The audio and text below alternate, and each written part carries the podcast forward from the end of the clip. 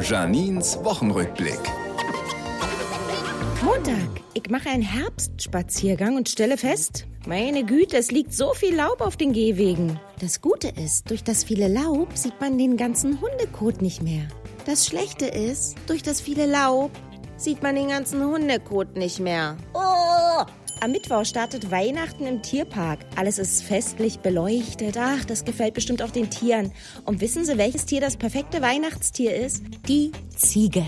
Das wurde mir klar, als ich letztens im Tierpark am Gehege stand und gelesen habe, bitte nicht füttern. Ziegen haben kein Sättigungsgefühl. Die haben einfach immer Hunger. Wie Menschen an Weihnachten.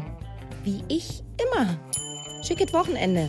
Am Molkenmarkt ist eine ganz feine Messe, nämlich für italienischen Wein und Lebensmittel. Ich gehe so gern italienisch essen, aber mir ist aufgefallen, je höher der Anteil echter italienischer Zutaten, desto höher die Mieten in der Umgebung. In Mitte verkaufen sie demnächst Zahnpasta mit Zähnen von alten toskanischen Bauern. 67 Euro bitte.